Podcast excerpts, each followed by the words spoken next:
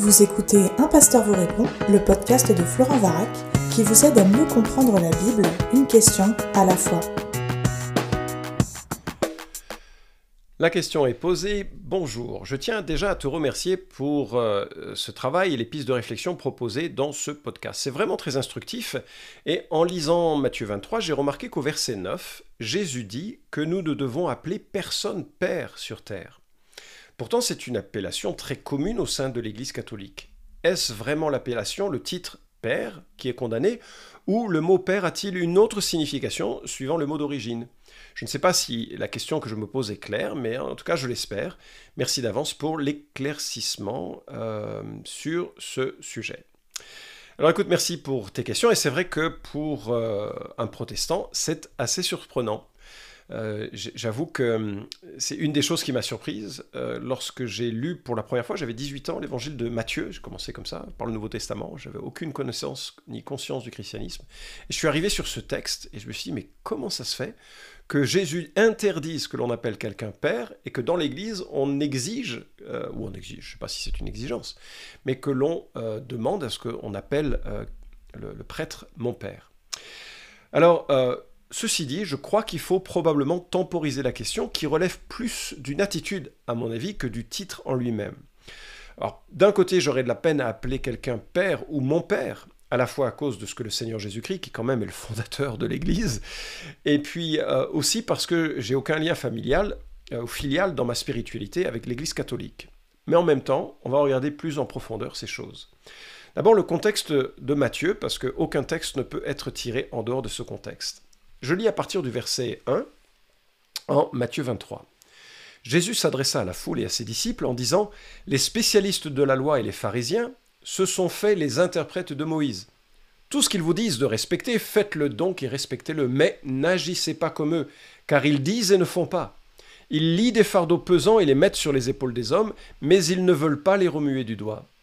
Toutes leurs actions, ils les font pour se faire remarquer des hommes, ainsi ils portent de grands phylactères et allongent les franges de leurs vêtements. Ils aiment occuper la meilleure place dans les festins et les sièges d'honneur dans les synagogues. Ils aiment être salués sur les places publiques et à être appelés par les hommes Maître, Maître. Mais vous, ne vous faites pas appeler Maître, car un seul est votre Maître, c'est le Christ, et vous êtes tous frères.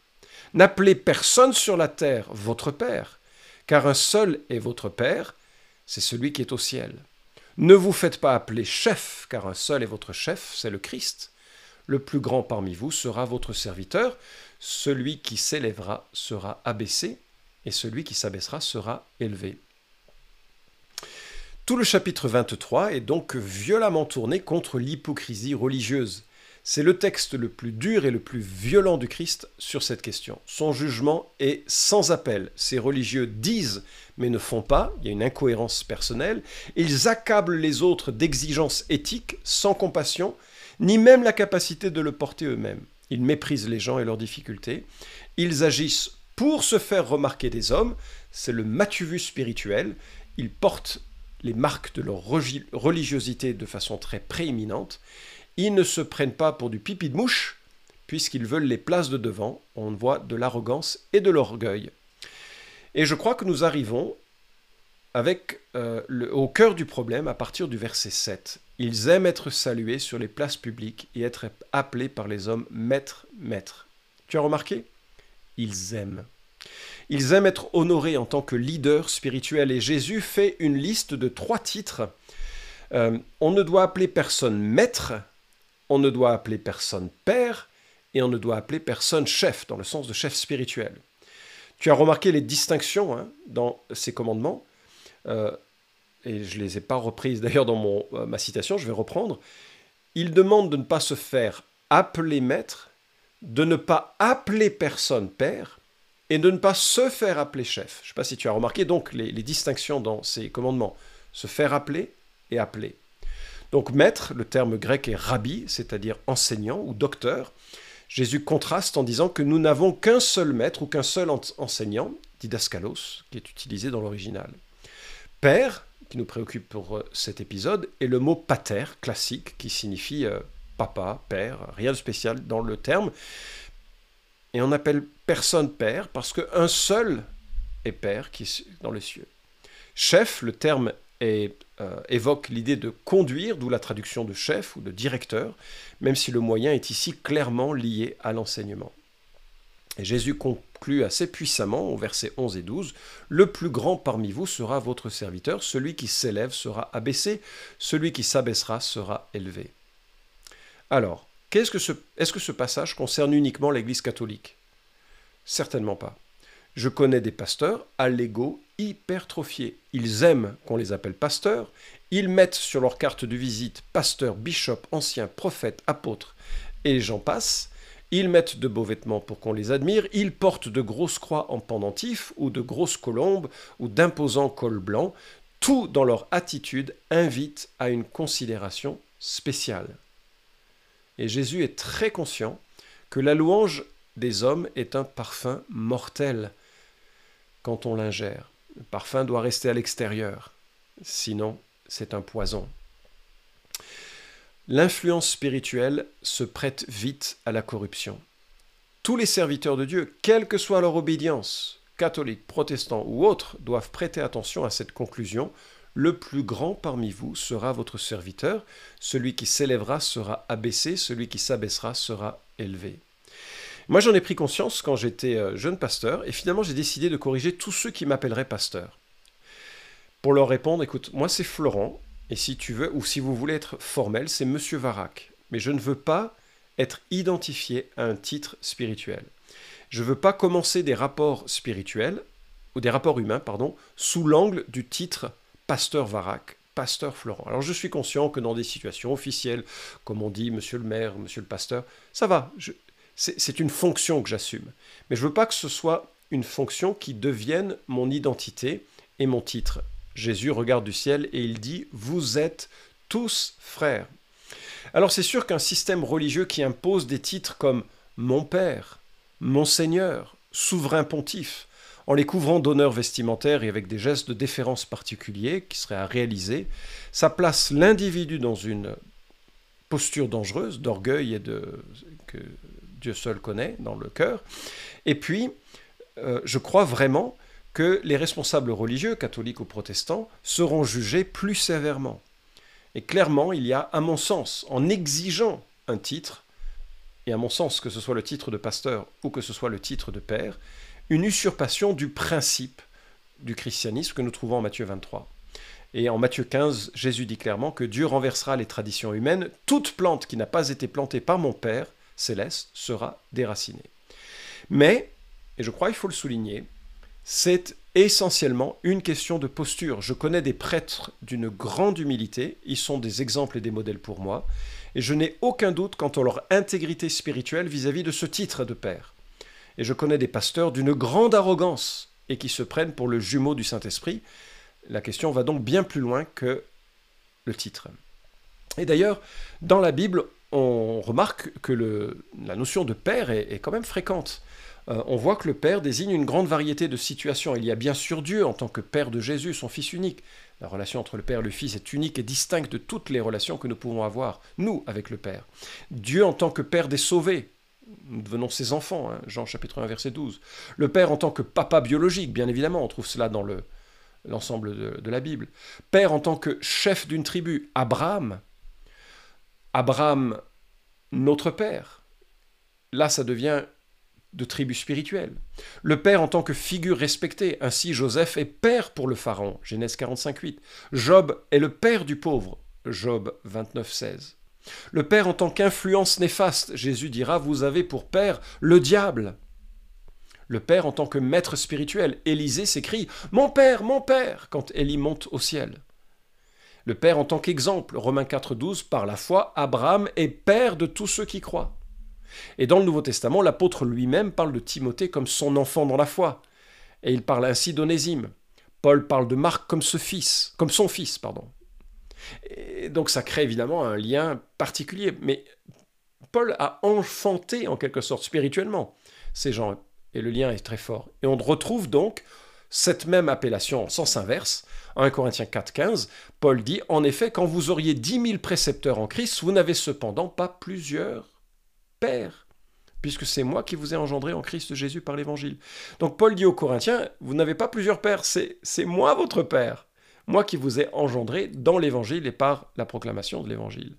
Jean évoque ses relations avec l'Église en des termes paternels, puisqu'il écrit ⁇ Mes petits-enfants, je vous écris ceci ⁇ Alors, que tirer de toutes ces citations Bien que le ministère peut nous conduire à avoir une influence paternelle, notamment lorsque l'on conduit quelqu'un à Christ ou lorsque l'on accompagne quelqu'un dans des étapes décisives de la vie chrétienne. Et ce n'est pas un mauvais, euh, un, problème fondamental si quelqu'un dit Ah, mais lui, c'est mon père spirituel. Euh, dans la mesure où on comprend qu'il n'y a pas là d'intermédiaire, de médiation, dans la mesure où on comprend qu'il n'y a pas là une sorte de poste élevé, il y a là la réalité qu'on a joué un rôle important dans la mise au monde spirituelle d'une telle personne. Et euh, on peut aussi y avoir euh, trouvé cette connotation affectueuse d'un disciple à son enseignant, euh, je sais que par exemple, je, suis toujours gêné en Afrique, je vais régulièrement voir mes, bien-aimés, euh, ce sont des frères que pour lesquels j'ai beaucoup, beaucoup de respect. Certains d'entre eux prennent d'énormes risques pour leur, euh, foi. Et certains de mes élèves, chaque fois qu'ils m'envoient un, mot, ils me disent Père. Et, je leur dis Non, moi c'est Florent, je suis ton frère. Tu n'as qu'un seul père, celui qui est dans le ciel.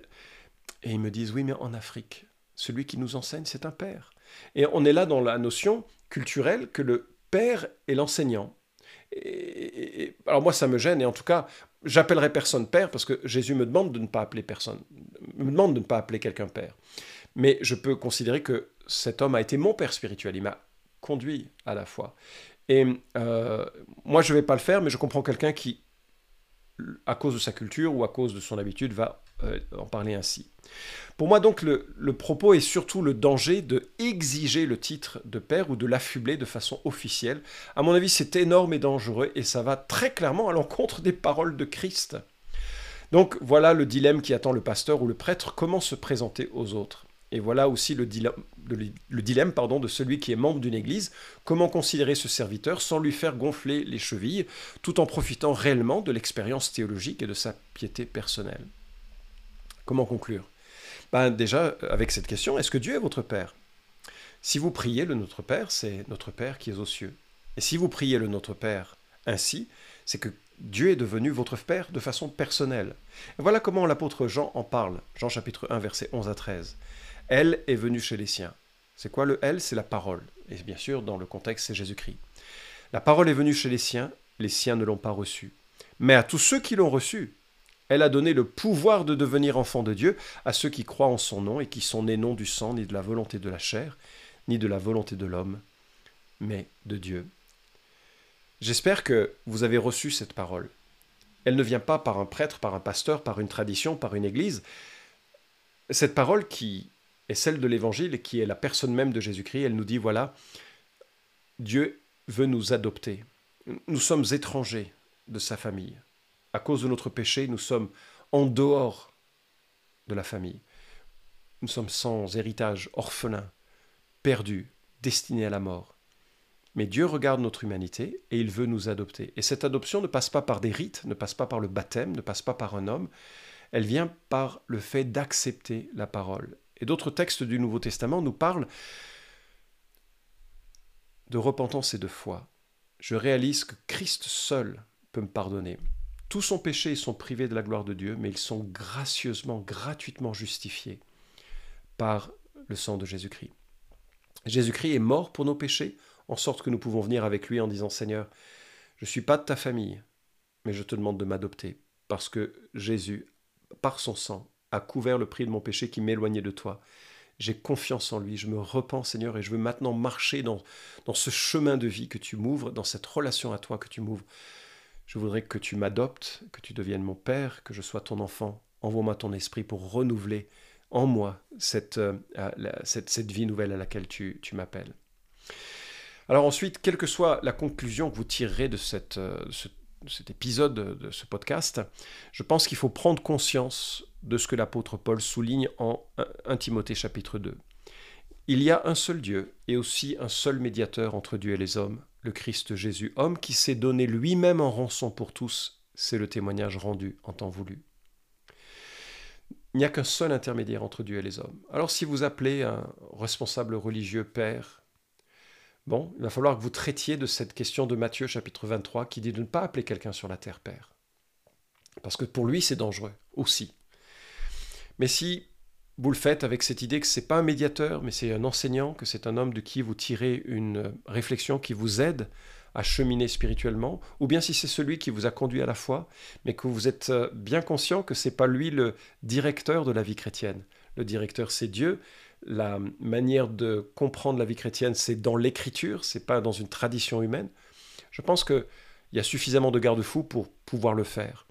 Mais si par contre, vous estimez que euh, une personne est devenue intermédiaire entre vous et Dieu, que c'est lui qui vous dit la vérité et pas l'écriture, alors je crois qu'il y a un danger et quelque part il y a une opposition à ce que Jésus a dit en Matthieu 23. Mais je dirais que c'est le même problème euh, qui pourrait être euh, là si vous appelez quelqu'un simplement pasteur et que vous ayez cette même formulation que lui, il est plus proche de Dieu, que lui, il est l'intermédiaire, ou que vous cherchez à l'honorer lui, et que tout ce qu'il dit, c'est parole d'évangile, plutôt que euh, s'il vous encourage à, regarder l'écriture et à découvrir dans l'écriture ce que Dieu pense. Euh, il n'y a qu'un seul médiateur, et c'est Jésus-Christ. Il est mort, il est ressuscité, et il nous prépare une place, et il dit euh, qu'il est le chemin, la vérité et la vie. Nul ne vient au Père que par moi, dit-il en Jean chapitre 14. Et donc, euh, je t'invite à placer une confiance absolue, complète, déterminante en Jésus-Christ, et d'être prudent avec euh, euh, la manière dont tu t'adresses au serviteur de Dieu, afin qu'il n'ait pas la grosse tête, et afin que toi-même, tu ne te forges pas une, forme de hiérarchisation de l'accès au ciel. Jésus est le seul médiateur, aucun être humain.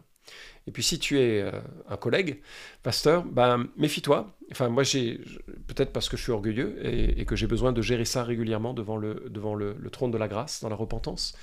Mais j'ai souhaité euh, ne jamais être appelé pasteur Florent dans l'Église à cause de la connotation qui me semble euh, connotation d'intermédiaire, connotation de homme spécial, mis à part. Et il me semble que Jésus va à l'encontre de cela en Matthieu chapitre 23. Encore une fois, ça ne veut pas dire, effectivement, j'assure une fonction pastorale, pasteur Florent Varac, pasteur, c'est juste, mais c'est pas comme ça que je me fais appeler, et c'est pas comme ça que l'on, je souhaite être connu, euh, dans le sens où on est tous frères et que le seul intermédiaire c'est Jésus-Christ. Voilà, écoute, j'espère avoir répondu à, cette question délicate, euh, mais en même temps qui est très riche d'enseignements parce qu'elle nous permet de réaliser, mais comment se structure mon rapport à Dieu et mon rapport euh, aux serviteurs de Dieu qui sont utiles dans l'Église, puisque c'est Dieu qui les nomme pour l'édification de l'Église. Cet épisode vous a édifié Alors merci de le liker ou de le partager pour que d'autres puissent en profiter. Pensez aussi à vous abonner à la chaîne d'un pasteur vous répond pour ne manquer aucun des prochains épisodes. Enfin, si vous avez une question à poser à Florent Varac, écrivez-lui directement sur contact.toutpoursagloire.com.